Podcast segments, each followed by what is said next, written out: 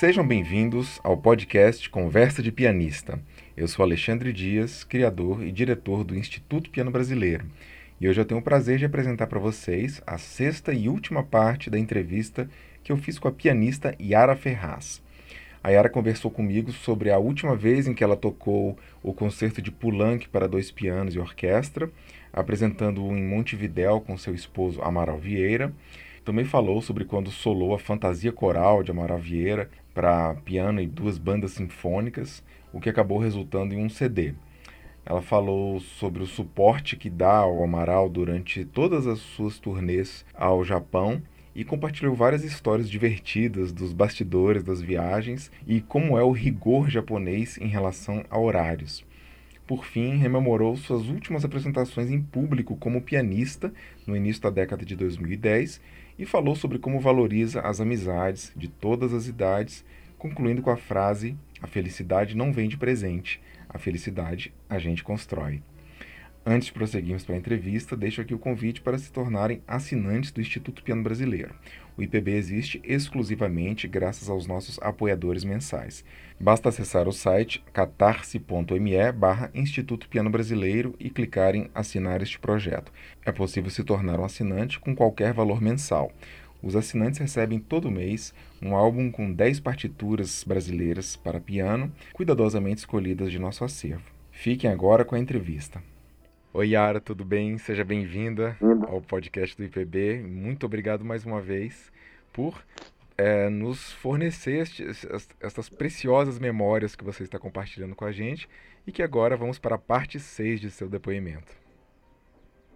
Muitíssimo obrigada, eu que agradeço, como sempre, de contar aqui o, o meu romance, que já está com várias partes, né, Alexandre? Exato, fantástico, Yara uma vida riquíssima e muito é, diversificada, né, como você já, já mencionou. É, na, na última parte, a gente cobriu a década de 80, falamos da Scorpius, da Tesaurus, do seu duo de três, né, com a, a Marina Brandão e o Amaral Vieira. Uh, mencionamos aí gravações e você queria é, relembrar algo sobre o concerto do Poulenc, né?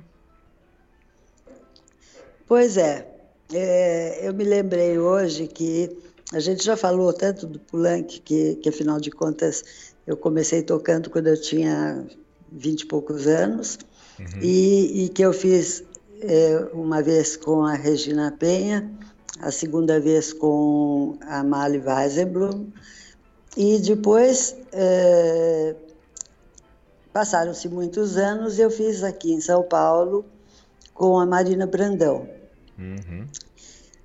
Daí, daí esqueci do concerto e a uma certa altura o, o, Ministério das Relações Exteriores nos convidou para fazer um concerto em Montevidéu Sim. e daí eu e o Zé Carlos entre parênteses Amaral Vieira. é sempre bom lembrar, né? E, e, eles queriam então que nós fizéssemos o concerto para dois pianos de Poulenc. Quem estava vindo como regente convidado para o Teatro Solis para fazer um concerto como Festival de Música Francesa era o regente francês Martin Lebel. E então começou tudo de novo. Uhum. Nossa. Re, relembrar o concerto, tocar Sim. com o Zé Carlos. E, e foi muito, muito bacana esse concerto, porque, sabe, estava tudo, estava tudo bonito, tudo, tudo bem, adoramos o maestro Sim. e o, o, clima era muito bom.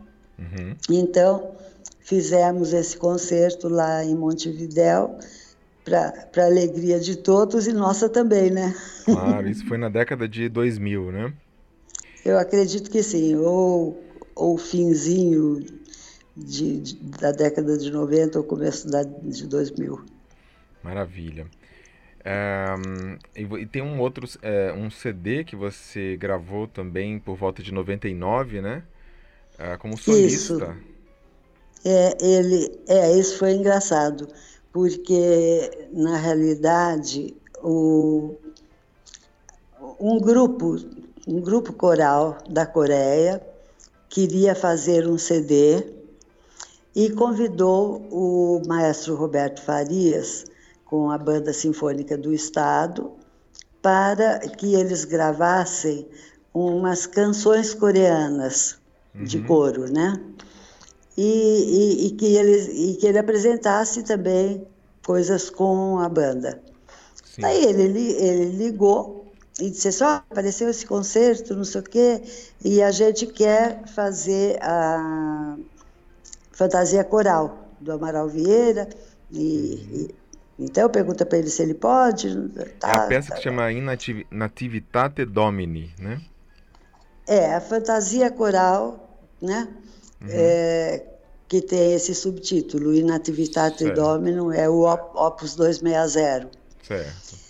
E que é uma coisa para piano, banda sinfônica, é, piano, órgão, harpa, uhum. mezzo-soprano e duas bandas sinfônicas. Nossa, maravilha.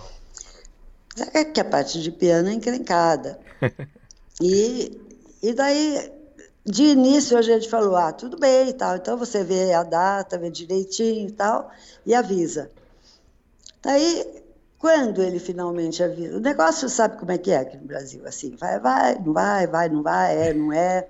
Até quando teve realmente a, a data, ele uhum. ligou, faltava, não sei, 28, 30 dias para o concerto, Sim. que foi no Memorial da América Latina, uhum. e com, com a Coreia inteira lá dentro, né? e, e, e, daí, quando ele me deu a data, eu falei, ah, Roberto, você vai ter que escolher outra coisa, porque uh, o Zé Carlos, nessa data, está na Europa, ele vai tocar, não lembro onde, eu sei que ele tinha concerto na Europa. Uhum. E daí ele virou para mim e disse assim, ah, não tem importância, você toca. Eu falei assim, eu não, como que eu vou tocar? Nunca toquei uma nota dessa música. Eu sei assim de ouvido, acho Sim. bonita e tal, mas nunca sentei para tocar uma linha disso, né? Uhum. E, não, tudo bem. Então senta hoje, começa a estudar. Daí falei com o Zé Carlos, ele disse assim: É, você toca. Disse, não, gente, vocês estão doidos, faltam 30 dias para o concerto. Não, tudo bem, vai lá e toca, não tem nenhum problema. para eles não tinha, né? E fazia já muito tempo que você não se apresentava como solista à frente de um grupo sinfônico, né? Ah, lógico, ainda mais bandas, duas bandas sinfônicas. Sim, né? olha só. Mas daí fui para o piano, Fui, fui para o piano, tinha a gravação dos recados, fui para o piano, Sim. comecei a estudar e tudo, e daí botava o coitado do CD para para ver como que eu tocava, onde que era, essas coisas. Enfim, no fim saiu, saiu o concerto que foi gravado ao vivo e que eles fizeram um, um CD. Sim. Que esse acho que você não conhece, né? Não, e não está no YouTube também, né? Não. pois é, então mais um para ser colocado online. É. Excelente, Ara. É, bom, na década de 90 começou a aparecer uma grande novidade na vida de vocês, que o Amaral já falou no, no depoimento dele, né? Que é o Japão. Mas que Isso. você pode trazer uma outra visão, porque você participou ali em cada momento, né, nos bastidores e fazendo também, digamos, a produção disso tudo, né? É, vamos dizer assim, não diria bem a produção, mas eu diria que é, a intermediação lá, né? Certo. De uma certa forma, porque na realidade é, a coisa é muito dura por causa das viagens, como o Zé Carlos já contou para você. Uhum. É, eu acho que de todos esses 300 e cacetada concertos que, que foram feitos lá, eu acho que deve estar no momento entre 330 e 340 por aí. Uhum. É, nunca tem dois concertos numa cidade só. É raríssimo. Sei. Às vezes, sei lá, talvez umas duas ou três vezes, não no mesmo teatro, mas às vezes tem assim, se é Tóquio, uma cidade grande, não é Tóquio, é aqui como São Paulo, vamos dizer, na, na grande Tóquio. Uhum. É como se tocasse aqui em São Paulo, depois ali em Santo André, daí em São Caetano. Sim. Às vezes acontece. Daí a gente não precisa sair do hotel por dois, três dias. Mas de resto, Sim. é um, dois dias Nossa. em cada hotel. É arrumando a mala e, toda hora, né? E concerto todo dia. Olha, é, só para você ter uma ideia, eu arrumo mala sete vezes por dia. sete vezes por dia. É, porque, porque de manhã a gente arruma a mala para viajar para onde vai ser o outro concerto. Uhum. Daí chega no lugar, desarruma a mala. Uhum. E pendura tudo. Uma, uma, duas horas depois, arruma a mala do concerto. Uhum. Que que é, que é uma coisa nada, porque tem que levar toda a roupa de tocar, tem que levar toda a roupa, é, todo, sabe? E sim, sapato, sim. E, coisa de toalete, e não sei o quê, porque vai trocar de roupa tudo, né? Daí chega lá, daí faz o ensaio, troca de roupa, não sei o quê. Daí é, faz o concerto. Acaba o concerto, a roupa está toda molhada, daí troca de roupa, arruma a mala de volta para o hotel.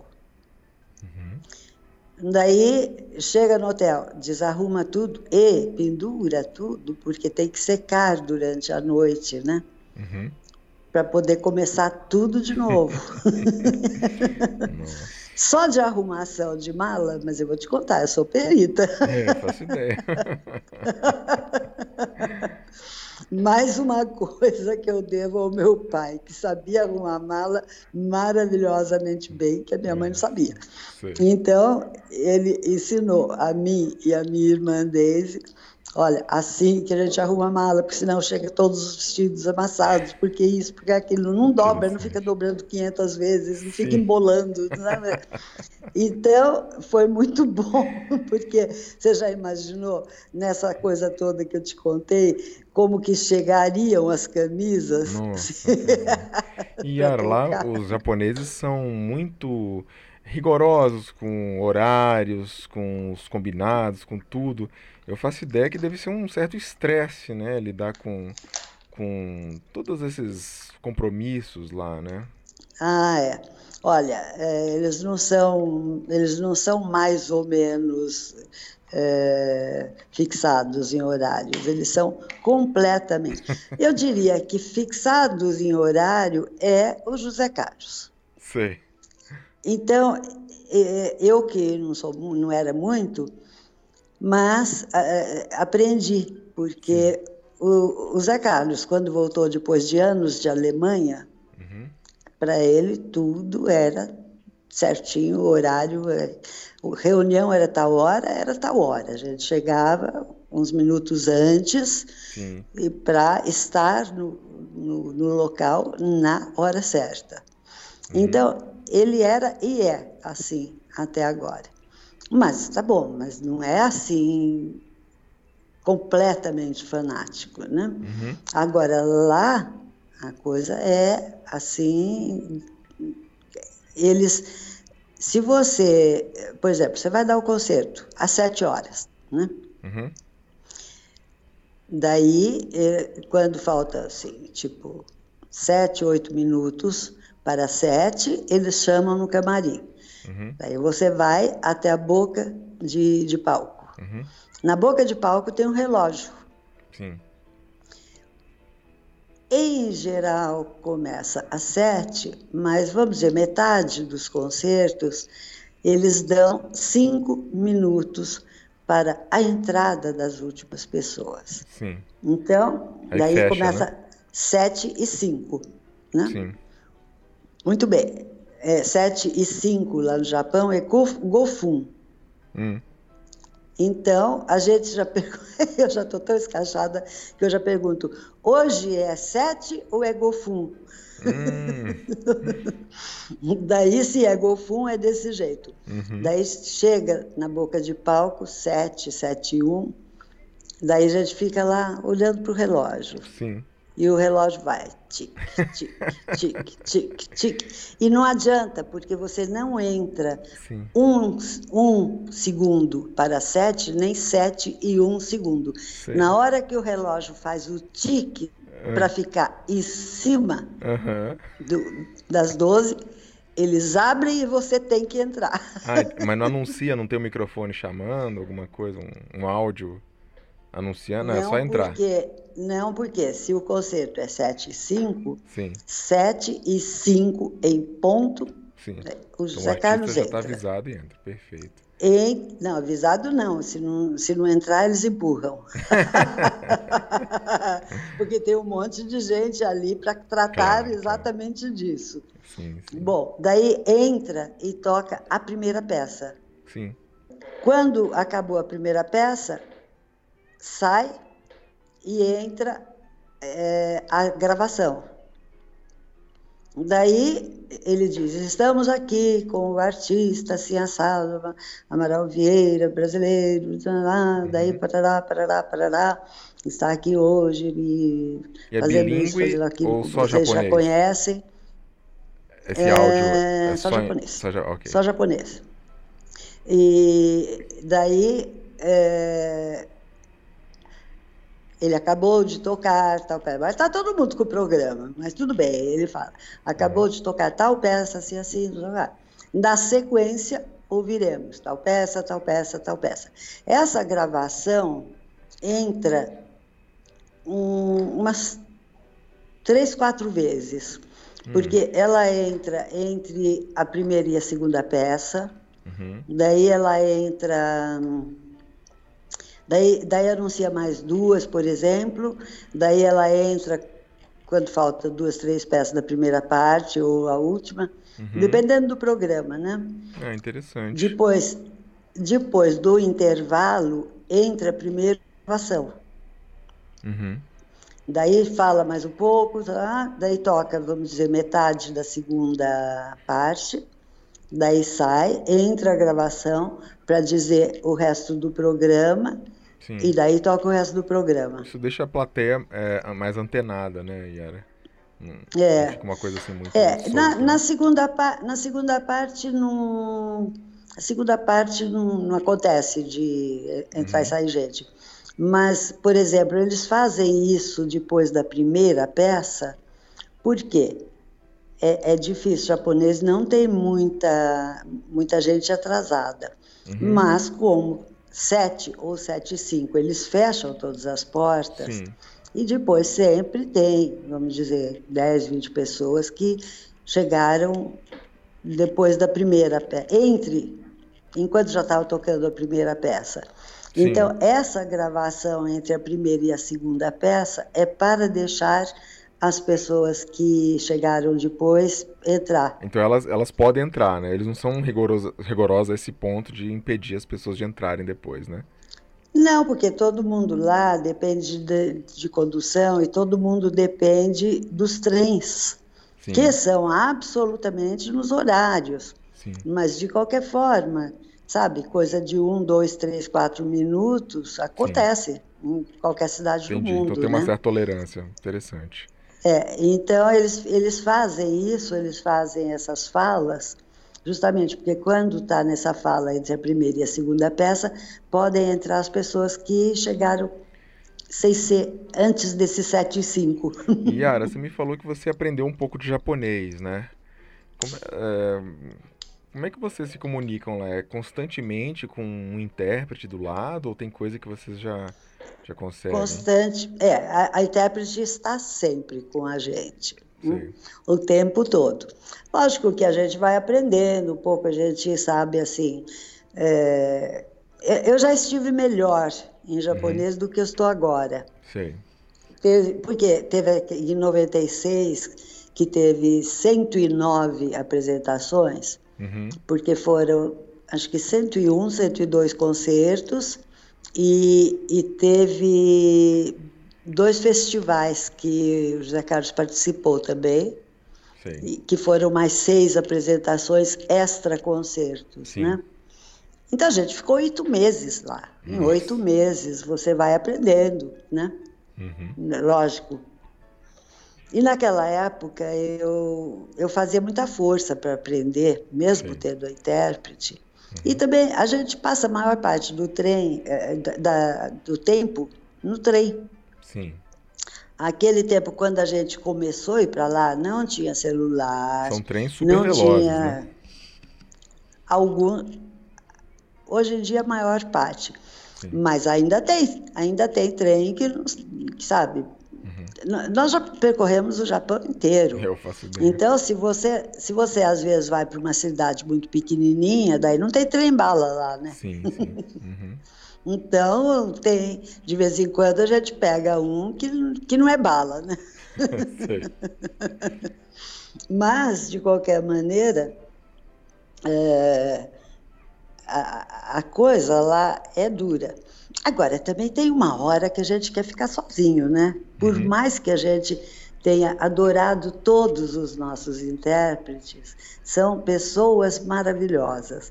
Mas, ah, sei lá, tem hora que a gente quer virar criança.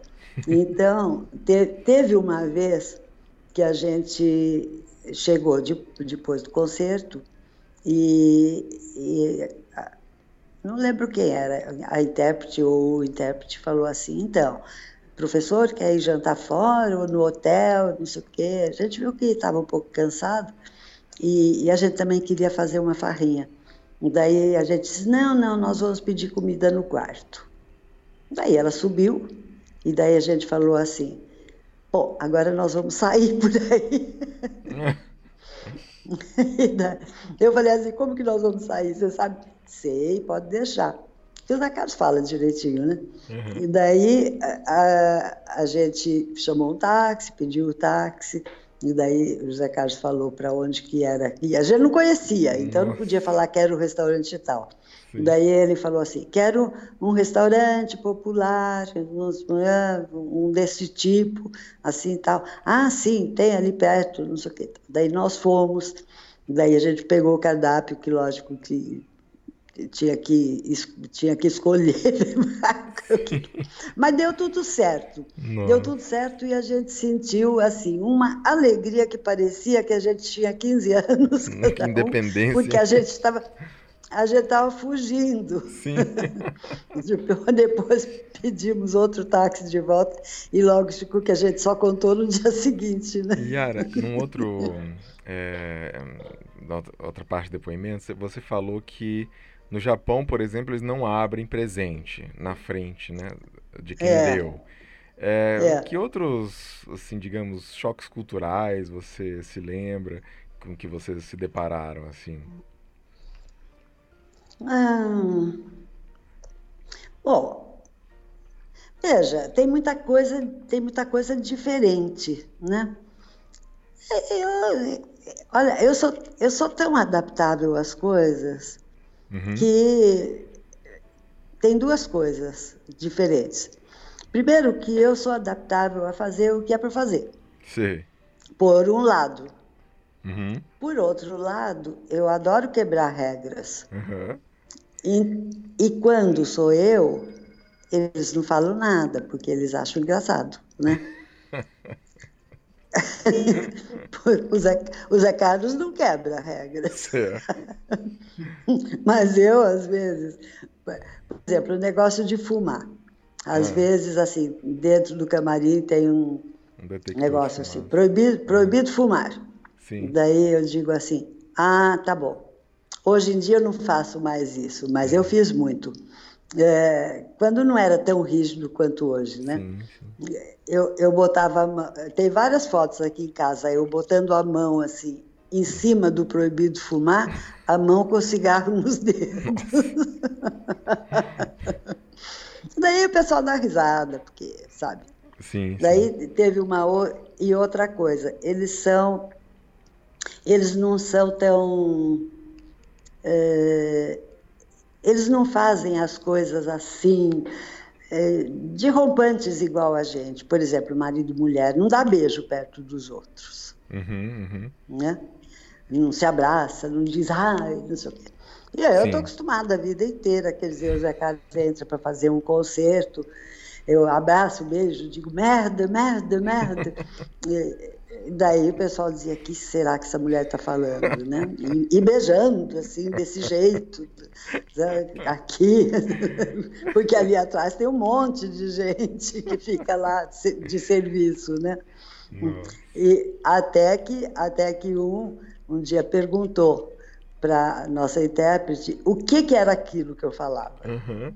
e ela não teve coragem de traduzir, porque, sabe, mulher não fala palavrão. É difícil de explicar e, isso. E ela né? dizia, ela dizia para eu traduzir, eu tenho que falar o palavrão em japonês, que não quer dizer nada, porque quer dizer palavrão, mas não, não quer dizer merda para dar Sim. sorte, né? Uhum, uhum. E, e daí ela disse assim, ah, mas é, é, que eu não posso falar. Daí eles ficaram pensando, mas gente, o que, que ela não pode falar que a, que a esposa do Amaral fala?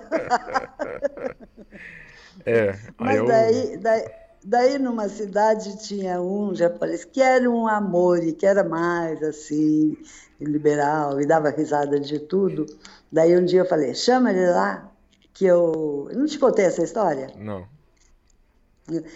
Eu falei, chama ele lá que eu falo para ele. Não, dona só não pode falar. Eu falei, ah, posso. Sou eu, não sou japonesa. Né?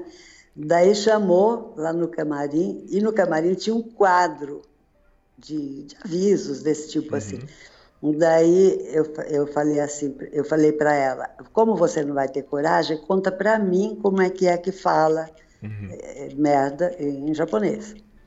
E daí chegou, ele chegou lá e eu falei, então traduza para ele que eu vou contar para ele por que, que eu faço isso.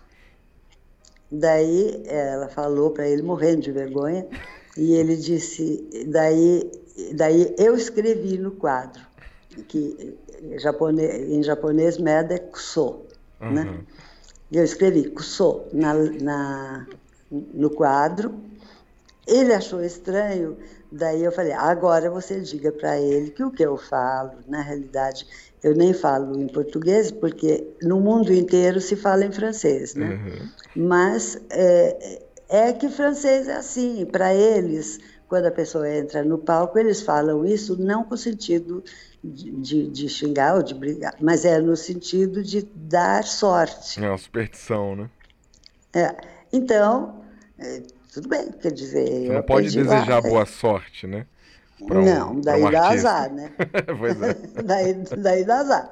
Então, é, daí eu falo assim, e ele achou a história tão maravilhosa que daí ele falou assim, então vamos escrever em todas as línguas como é que é.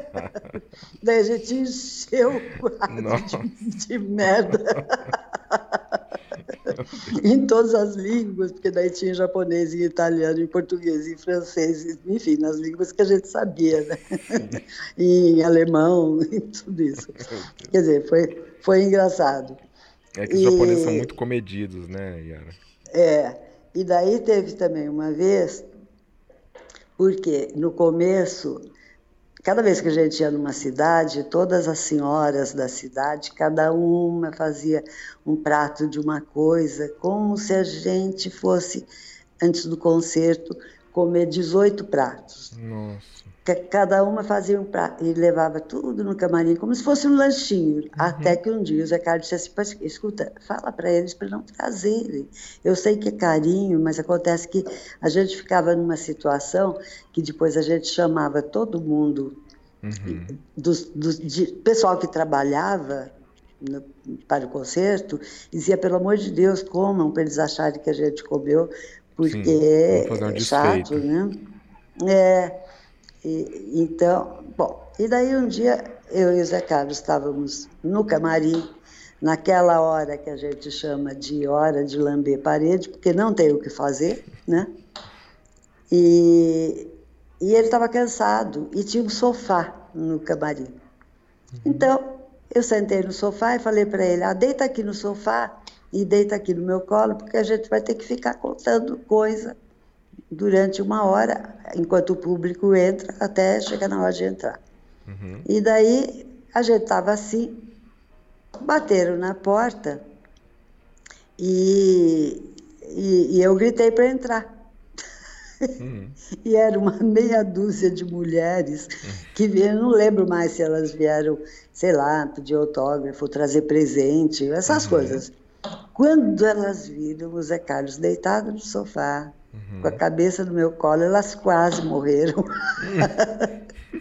Porque parecia assim que elas estavam devassando o nosso quarto.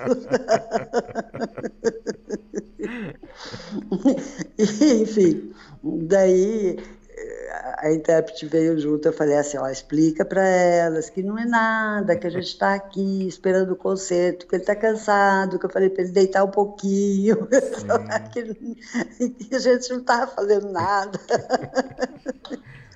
Enfim, por isso que eu digo para você, tem, quando você perguntou, choques culturais, bom, tem essas coisas, uhum. mas tem essas coisas, mas sabe, eu como estrangeira, eles olham assim de uma forma que uma forma que não enfim nós, somos nós os bichos grilos, sim, né? Sim. Uma coisa que se comenta muito lá também é que a segurança ela é excepcional, né, Yara?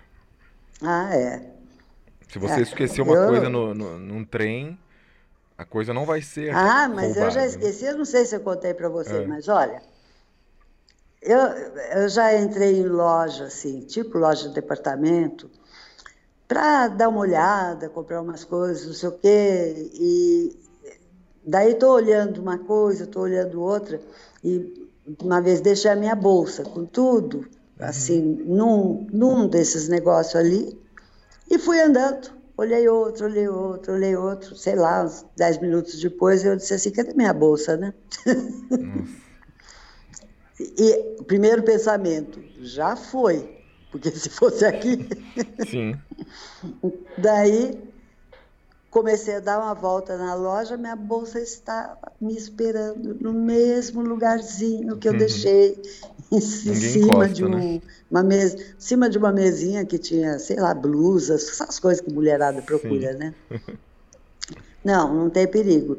E a última vez eu não lembro se foi agora em 2016 ou 2018, não sei se contei para você isso, hum. que na entrev nas entrevistas. Acho que não. Que realmente eu saí de táxi. No último dia eu já tinha arrumado as malas para a gente ir embora, mas eu não tinha comprado, não tinha dado tempo de comprar um presentinho para os filhos, para os netos. Uhum. E daí eu falei assim para minha intérprete, eu falei assim, vamos comprar umas coisinhas ali, tem uma loja perto do hotel que é enorme, né? Uhum. Que tem de tudo.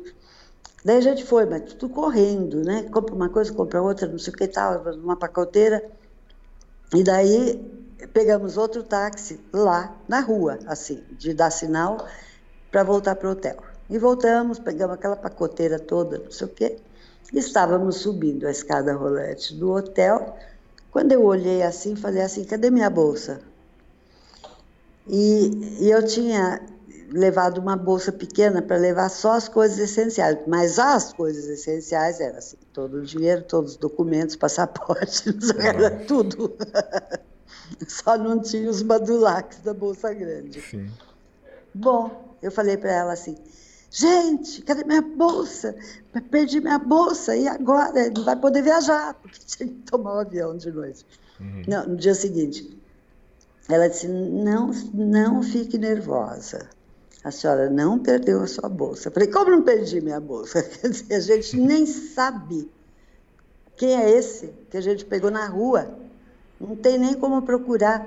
Tem sim, quer ver? Pegou da bolsa dela o recibo, que eles, você, você chega, já tem o negocinho lá no, no carro, sim. ele dá o recibo de quanto foi, você uhum. paga tchau e benção, né?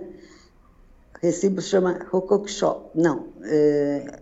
ah, esqueci agora. É... Enfim, Ryushusho. Uhum. Daí ela falou assim, olha aqui, o Ryushusho está aqui e, e nesse, mesmo que você pegue qualquer um na rua, tem tudo. o nome da empresa, o nome da pessoa, o telefone, o número de coisas, tudo. Que legal. Bom, daí ela disse assim: vamos descer. A gente não tinha chegado no quarto, eu falei assim: eu vou fugir, porque eu não posso dizer para o Zé Carlos que eu perdi tudo. Daí ela disse: calma. Daí a gente foi no telefone, ela ligou, não, ligou do celular, ela ligou para a tal da empresa, contou a historinha direitinho, não sei o quê, e ele disse assim, já fomos notificados pelo motorista, é, é uma bolsinha assim, assado, não sei o quê e tal, nós estamos com ela aqui, a senhora pode nos dar o, o nome da pessoa, do documento, isso, aquilo, aquilo outro, fez umas perguntas para ela, ela respondeu, a gente respondeu tudo. Daí ele falou assim: Olha, ah, então tá, tá tudo certo e tá tudo direitinho aqui, sem nenhum problema. Uhum. E só que ele vai demorar um pouco para ir levar de volta para a senhora no hotel que a gente falou que estava, Sim. porque ele agora está numa outra corrida do outro lado de Tóquio, então ele só vai poder era, é dali uma hora e meia, duas. Uhum. E, e, daí a gente tinha que sair para jantar. Então ela disse assim: Não, tudo bem, então por favor, entregue na portaria, assim e tal. Então tá bom, ficou tudo certo. A gente subiu, contei para o Zé Carlos, tudo.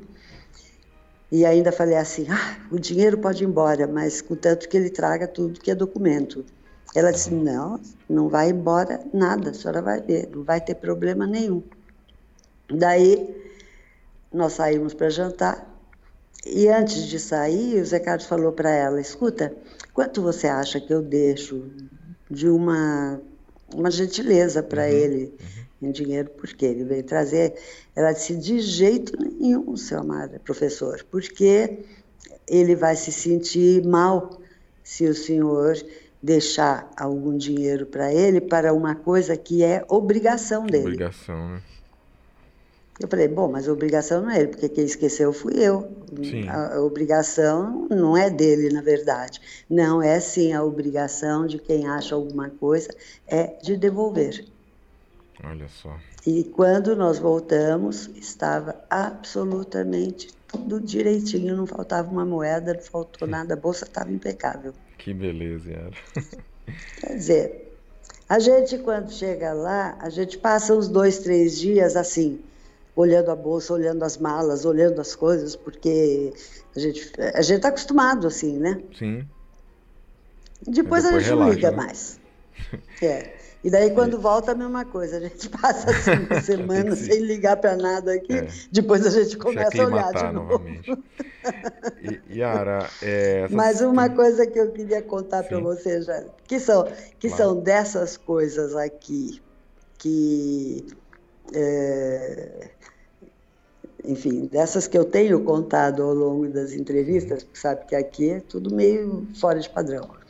É, é quando eu não me lembro exatamente o ano, mas foi na primeira ou segunda turnê, ou 94 ou 95, que é, a gente teve sempre tinha, assim, logo que a gente chegava, sempre tinha uma visita do presidente Iqueda com a senhora Caneco, a esposa dele, uhum. assim, de boas-vindas, depois a gente saía um dia para jantar, não sei o quê. Isso, e lembra os nossos ouvintes aqui, quando você fala do doutor Iqueda, a gente está falando do grande filósofo, escritor, poeta, né, e, e fundou várias iniciativas culturais e das artes no Japão.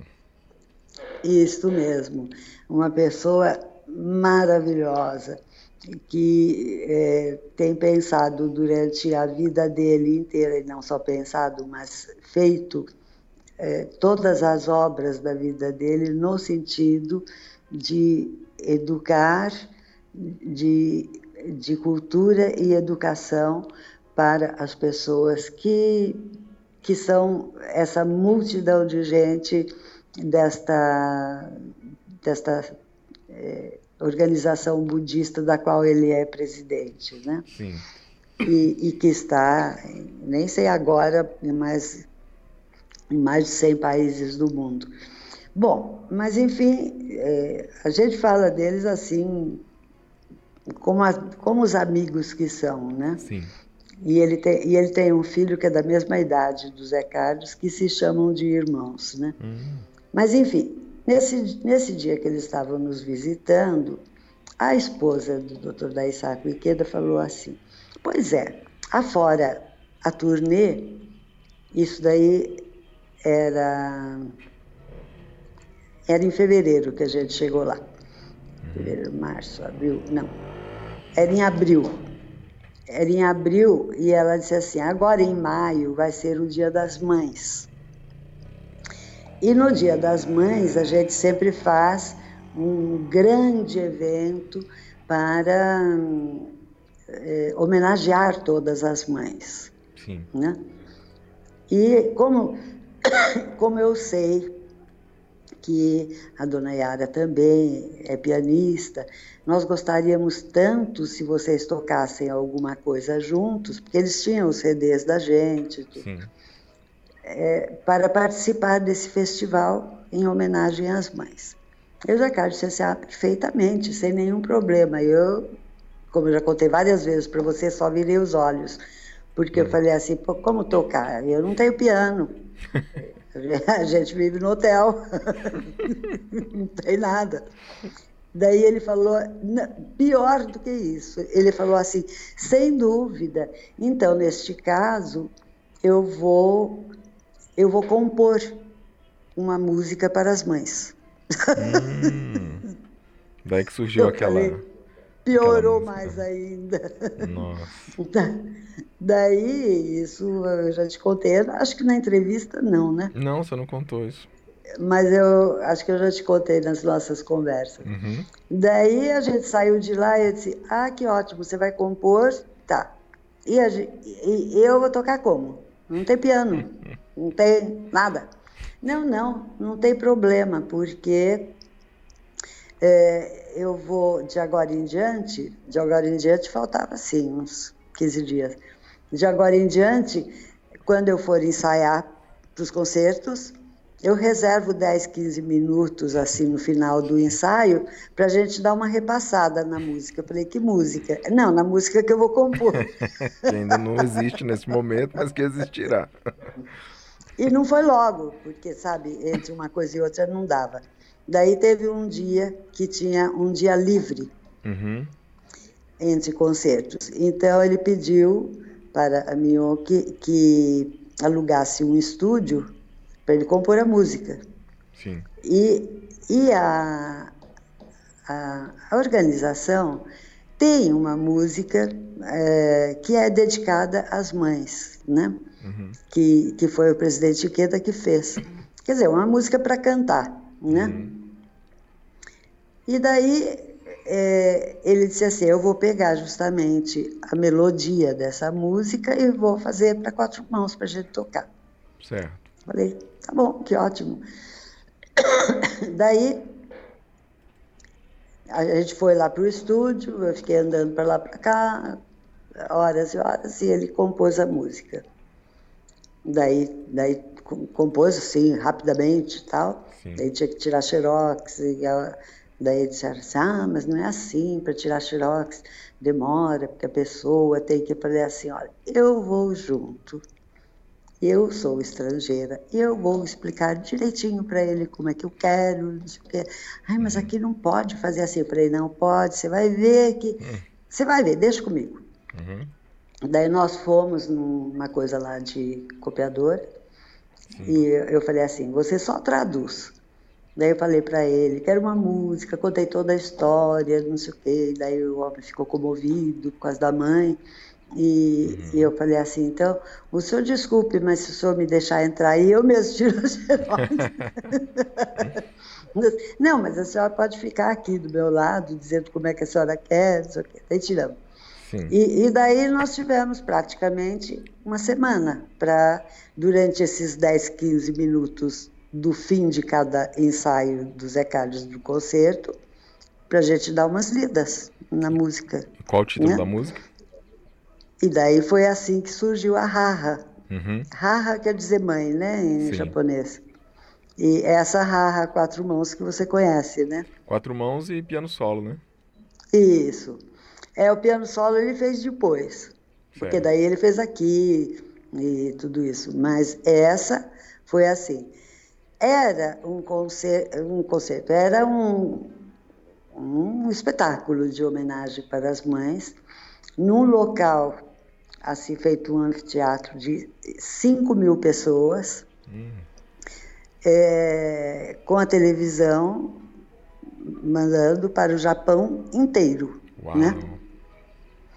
E daí, como lógico, como era assim um, um anfiteatro, é, não tinha, não tinha camarim, não tinha essas coisas, não tinha entrada nem nada. Sim. Então tinha assim uns camarotes, é como se fosse uma coisa de show, né? Uhum. Tinha, uns, tinha uns camarotes que nós, nós ficamos num camarote lá junto com o presidente Ikeda, com, com a turma lá, é, com, a, com a turma chique da coisa, e eles mandaram construir um elevador que desse, um elevador que era assim só é, um elevador aberto, sabe? Sim.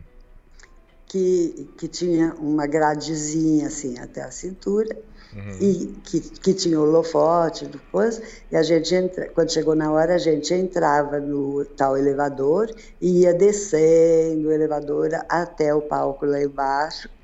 O pessoal aplaudindo não sei o que e tal daí a gente chegava ia para o piano e o piano tinha sido preparado como tinha negócio de televisão eles colocaram no piano uma, uma coisinha assim do, do lado do piano com uma luzinha vermelha e uma luzinha verde. Sim. E daí estava com vermelho. Na hora de começar, acendia a luzinha verde. Sim. Daí nós fomos para o piano, agradecemos aquelas milhões de palmas, não sei o quê. E nessa hora que o elevador estava descendo e eu estava indo para o piano com o Zé Carlos, eu só pensei assim: Mamma mia, de Assis para o mundo. O que, que eu estou fazendo aqui? de Assis para o Japão completo. Enfim, esta foi a única vez que eu toquei no Japão, mas nessas condições. Mas foi muito, foi muito, muito bacana, porque foi sabe que tudo que acontece, tudo que acontece aqui em casa é diferente, né? Ah, com certeza. A história de vocês é sui generis. Ah, foi gravado esse, essa apresentação em vídeo? Vocês têm ela? Eu calculo que eu tenha. Hum, Quer dizer, toda vez que eles fazem alguma coisa assim grandiosa, eles soltam um vídeo. Sim. Então, existe um vídeo dessa da apresentação toda, né? Sim. Eu não, eu não me lembro se a gente tem o tal vídeo da apresentação toda. Certo. Porque isso fez parte de um vídeo, né? É, mas é bom mas saber acho que existência, É capaz que tenha, assim. Se não tiver, eles têm. Yara, é, tem mais um ponto importante da sua carreira, que foi o seu último concerto em público em 2011, né? Como é que, que foi isso? O que, que você tocou? Onde foi? Hum, em 2011. O que, que foi? Não lembro mais. um, foi um concerto solo? Ah, ah sim. Não, na realidade, é, foram concertos de Natal. Sim. É, que sabe, estavam fazendo concertos de Natal, como sempre faziam, né? E, e da prefeitura. Então, é, nós fizemos em vários locais aqui em São Paulo uns concertos de, de Natal, nos quais o Zé Carlos tocava a primeira parte, piano solo, e na segunda parte, nós dois tocávamos, para falar bem a verdade para você, eu nem lembro bem o que foi que a gente tocou. Mas, mas foram as últimas apresentações que, que nós fizemos juntos. E depois disso, eu me olhei bem no espelho hum. e falei assim: tá na hora de pendurar a chuteira. Você decidiu se aposentar Porque, para que, para quem estava tocando desde os quatro anos e meio, eu já tinha tocado 70 anos, né? Tocou muito, né? Então, é, e, e, também, sabe, é, tinha tanta coisa para fazer, porque, a bem da verdade, você sabe, a gente, a gente não tem empresário, a gente não tem, assim, um Sim, assessor, a gente não tem, a gente faz tudo. E, e é muita correspondência, e é muita divulgação, e é muita coisa. Uhum. E, e, e, muita gente que pede partituras. Você que responde, muita... né? Todo esse pessoal que escreve pedindo partituras, né? Informações. E, em geral, é, em geral eu, eu respondo. Você sabe, eu tenho uma secretária maravilhosa, está conosco há 33 anos, uhum. que é a Neuza, que, que ajuda em todas as coisas e que, e que faz que faz tudo junto comigo, mas na realidade toda essa parte de, de, de correspondência, de telefonemas e, e de divulgação uhum. e, do programa de rádio e, e copiar música quando sobra tempo, enfim. Fazer o que, vai, o que vai precisando ser feito, não é? Ótimo. E, e sempre, de qualquer forma, com as viagens do, do Japão, que pois não é, pararam. A última foi em 2018, né? né? Pois é. Então, é, agora, por exemplo, está tendo um espaço maior, mas é, sempre era de dois em dois anos. Isso passa tão depressa, Sim. principalmente porque de dois em dois anos, para você fazer dois, três concertos é uma coisa, para você fazer um monte de concertos é diferente, Uau. não é? E tem, e tem toda uma arrumação de Logística. coisa. Cada vez que tem, que tem turnê, tem toda uma coisa arada para fazer. Afora todas as coisas de documentação. Sim, a burocracia. E, e de consulado, e disso, e depois arrumação de mala, e depois vai. E depois também lá a gente tem que levar muita coisa, porque é, muita, a gente tem que levar pouca bagagem e muita coisa, o que Sim. é um desafio, né? Sim. É, então, e, e chegando lá, tem, sabe, todas as reuniões, todas as coisas, porque a vida do Zé Carlos, coitado, é assim, é, vai para lá, vem para cá, e, e, pega trem, e pega avião, e isso e aquilo, sempre focado no trabalho, né? Sim. E tem, tem as reuniões que ele tem que fazer. Mas quando são reuniões que dessas que tem o dia inteiro, assim, o que, que vai fazer hoje, o que, que vai fazer amanhã, e, e, e o que que o que que precisa, o que que não sei o quê, e daí já dizer para uma assim, olha, já veja, já veja se na outra cidade, porque a maior parte das cidades que nós vamos, os, os nossos tradutores também vão pela primeira vez, porque eles nunca viajaram o Japão inteiro, né? Sim. Então, eles não sabem. Vocês sabem, o professor tem a dieta dele de concertos, não pode comer assim assado, então uhum. já liga lá para a cidade, já pergunta se tem restaurante assim, se tem isso, qual é o horário, qual é que é isso, não sei o que. Uhum. Tá? Tudo isso são coisas que que normalmente eu preciso claro. con conduzir, né? Já é muito e, desgastante. E afora, e afora isso, afora isso, eu preparo todas as minhas máquinas de, hum. de, de, foto, de gravação, disso, daquilo, porque você sabe Sim. que eles acham muito estranho. É. Eles dizem, mas por que, que a Dona Yara grava todos os concertos porque eles são todos iguais, porque é, é o mesmo, mesmo programa para todas as cidades. Sim. E eu já cansei de explicar, eu digo, não, eles não são todos iguais. Uhum. Não existe um concerto igual ao outro. Claro. Os concertos podem ter os mesmos programas, as músicas podem ser as mesmas, mas os teatros são diferentes, os pianos são diferentes e os dias da as, o dia do artista é diferente. Sem dúvidas. E é graças a, a, essas gravações que você faz que nós podemos ter acesso a, a, há tantas delas no YouTube, né? Muitas delas vieram da, da sua produção aí de gravação, né? É, uma grande parte. Normalmente, o Zé Carlos pede para eles que pelo menos gravem um concerto, Sim. porque eles não gravam tudo. Gravem pelo menos um concerto para, para ter uma. para ter um, um documento, né? Uhum. Mas é, não, é, vamos dizer assim, é, talvez o som seja melhor do que os que eu gravo, porque eu gravo da onde eu estiver na plateia, às vezes com celular, às vezes com a maior parte das vezes com uma boa máquina é, fotográfica, mas mas não pode gravar. Então eles eu bato o pé e eu digo, não, mas ele não vai tocar se eu não gravar. é. Daí é uma confusão, eu preciso entrar de crachá e não sei o que e tal, e, e daí todo mundo precisa ver que eu estou de crachá e avisar todas Sim. as pessoas do teatro que é eu vou gravar. E tem é teatro é que não gosta. Pro, é. pra plateia gravar, né? É, é proibido. Então, e eles, normalmente, eles, eles aceitam, né?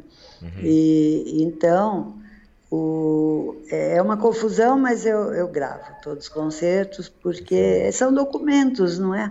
Sim, importantíssimos. Um... Então, então é bastante coisa. Né? Muita coisa, Yara. Nossa, e você está de parabéns. Mas eu me divirto também. Sim, eu não acho que é uma correria. E, e agora que eu estou ficando velho, sabe, minha cabeça também não lembra de tudo e, enfim, eu tento, Sim, né? Nossa, eu acho um espetáculo o seu trabalho. Aí é impressionante, Yara, e parabéns por tudo que você já, já fez e tem feito, não só pela carreira do, do Amaral, mas também, também pela música brasileira, claro, né? Nós somos extremamente gratos a você, Yara. Ah, imagine, esse, foi, foi, sempre, foi sempre um prazer, porque, sabe, todas as músicas que eu toquei é, é, sempre foram coisas que eu gostava. E a maior parte delas de pessoas que eu conhecia, não é? A não ser os, os antigos, sempre de pessoas que eu conhecia, que, que era né? É, também. Mas todos os outros que eram colegas da gente, ou, ou enfim, do, dos outros que eram mais velhos, mas que, que eu conhecia, né? Sim. Então foi sempre muito bom. E, olha, finalizando esta coisa toda que a gente, essa, essa, esse nosso papo de, como eu disse no começo, do romance da minha vida, Sim. que foi mesmo um romance e graças a Deus continua sendo, uhum. eu acho que é, eu acho que, pelo que eu vejo no mundo, é pouca gente de 80 anos que continua achando que a vida é um romance. é. é Mas é. Sua atitude é. frente à vida, Yara, é muito inspiradora. Eu acho que aquela decisão que eu que eu acho que eu falei para você na primeira entrevista. Aquela decisão que eu tomei aos 18 anos, que eu não queria dedicar a minha vida a uma carreira uhum. e que este seria o eixo da minha vida e que seria tudo para o que eu direcionaria a minha vida, uhum. para o meu temperamento e para a minha vida foi muito acertado. Sim. Porque hoje eu eu já vivi tantas coisas. Eu fiz um monte de loucurada quando eu era jovem. Eu me divertia beça. Eu, eu tive quantos namorados eu quis. Eu tive é, tantos amigos quanto eu quis. Amigos de todas as qualidades, do, da, minha, da, da minha idade. Sim mais velhos um pouco, e mais velhos e mais velhos. Eu sempre gostei muito de gente de idade. Estudou com grandes medida, mestres. Isso, e à medida que estes, infelizmente, iam falecendo, eu nunca deixei de fazer amigos. Porque Sim. o que eu vejo hoje em dia nas pessoas de idade é que vai morrendo, os amigos vão morrendo, a família vai morrendo, as, as pessoas que, que, que conheceram durante a vida vão morrendo e esses que são os mais velhos, eu vejo pela minha mãe, quando tinha 90, 95, ela dizia: todo mundo já morreu, eu estou sozinha. Uhum. Mas depois, a minha mãe não era de fazer muitos amigos, e depois que a pessoa está velha, a não ser em alguns casos, ela não faz novos amigos. Sim. Ela leva com ela aqueles amigos que ela teve durante a vida, e se ela dura muito, esses amigos vão morrendo e a pessoa vai ficando sozinha. Uhum. Não é verdade? Sim. Agora, eu sempre fiz amigos. Eu não deixo de fazer amigos.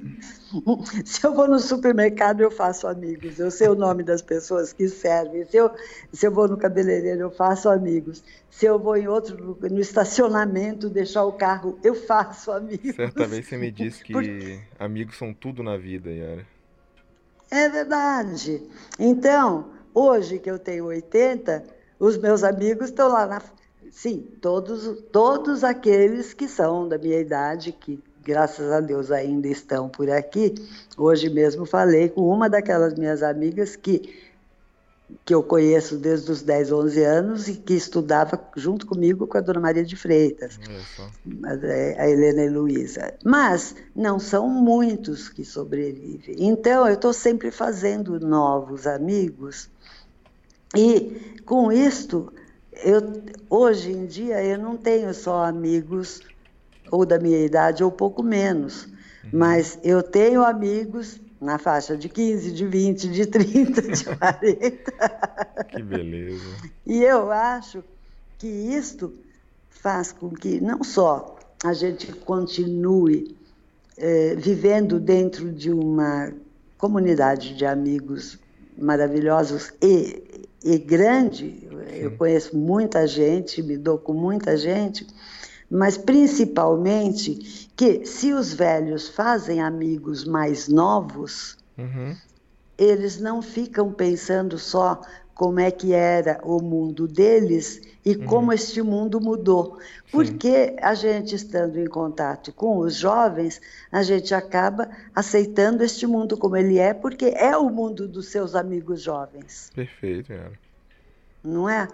Então, eu, eu, eu acho que eu fiz uma ótima escolha, porque eu vivi uma vida maravilhosa e, enquanto eu estiver por aqui, eu, eu desejo continuar sempre vivendo este mesmo tipo de vida. Eu tive três filhos, eu uhum. tenho três netos maravilhosos e nós continuamos uma vida na minha família em perfeita harmonia. Quer mais do que isso, Alexandre? Realmente. Não pode, né? É, isso é um privilégio. E, aliás, belíssimas palavras que você falou. É, Para terminar, eu não poderia deixar de te perguntar, Yara, é, quais são seus planos futuros? Que quais são seus projetos? O que, que você gostaria de ver realizado que você ainda não realizou? Ah, Olha, sinceramente, sinceramente, eu, eu posso te dizer com toda honestidade que quase tudo que eu quis fazer da minha vida eu fiz. É, que ótimo. Só teve, só teve uma coisa que eu quis fazer, não sei se já contei para ah. você, que eu, que eu queria pilotar avião e isso não deu certo. Meu Deus. eu, eu, eu, eu, queria muito. Mas você chegou a fazer algum curso? Alguma... Não, eu cheguei a me inscrever num curso para pilotar avião, mas foi naquela época, que justamente entre um casamento e outro, e daí eu precisei cuidar da vida, não deu. Quase que você virou piloto de avião, então. E daí, eu adorava. Mas é, isso, como você vê, era um capricho, como muitos que eu tive na minha vida, e deu Sim. tudo certo. Agora, então, eu, eu acho que a vida está maravilhosa como ela é. E eu, eu não tenho uma coisa que eu diga assim, ah, eu queria tanto fazer tal coisa, eu planejo fazer tal coisa. Sabe por quê? porque acontece tanta coisa nessa casa, Sim, Alexandre, que eu não você dou tá permanentemente ocupada, né? Então, todas as noites, a minha simples oração é assim: Muito obrigada, meu Deus, pelo dia de hoje. E muito obrigada pelo dia de amanhã, se ele houver. Só isso. Pronto. Então, no dia de amanhã, eu vou ver o que, que eu tenho que fazer. Sempre tem coisa para fazer. Então, não preciso fazer grandes planos. que bonito, Yara. E com isso, então, a gente é, finaliza seu depoimento riquíssimo e realmente não tem palavras, Yara, pela sua generosidade e, pela, e por se dispor a compartilhar conosco de maneira tão bonita é, essa história é, que você já é, disse que é um romance sua vida, e de fato é. Então, certamente pode saber que isso vai inspirar muita gente e eu fico muito feliz também de poder é, trazer isso à tona através do IPB, é, especialmente uma pianista tão importante como você, Yara.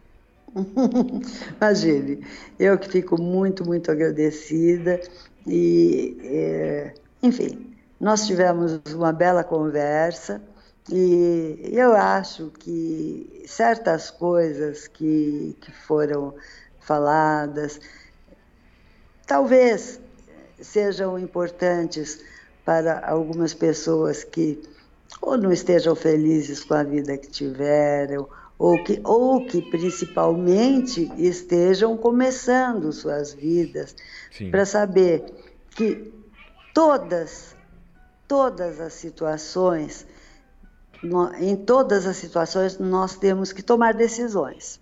Uhum. Às vezes acertadas, às vezes não. Mas não existe nada que a gente não possa reverter, a não ser a morte e, e o nascimento, que a gente nasce porque nasce. Uhum. E a gente morre quando chega a hora que está marcada para morrer. Fora disso, a gente continua lutando. No que deu certo, maravilha. Não deu certo, na mesma hora a gente senta, porque pensar sentado sempre é mais confortável do que pensar de pé, e, e a gente diz assim: muito bem, isso daqui não deu certo, o que, que eu vou fazer agora? Vou mudar. E, e a gente toma a seguinte decisão: o que a gente não pode é perder tempo. Perfeito. Porque o tempo que a gente perde não volta mais. Excelente, Aaron.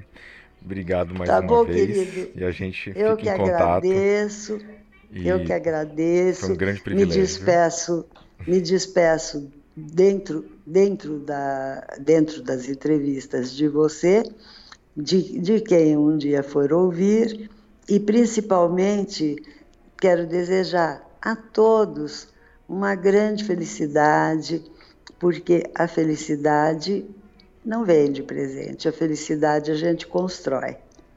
Tá bom, querido? Perfeito, um Yara. grande, grande beijo. Obrigado, um beijo para você também, Yara. Tchau. Tchau, tchau, querido. E assim ouvimos a sexta e última parte da entrevista que eu realizei com a pianista Yara Ferraz. Acompanhe os trabalhos do PB através de nossos perfis no Instagram, Facebook e principalmente nosso canal no YouTube, em que temos publicado uma grande quantidade de materiais raros todos os dias. Um abraço, tchau!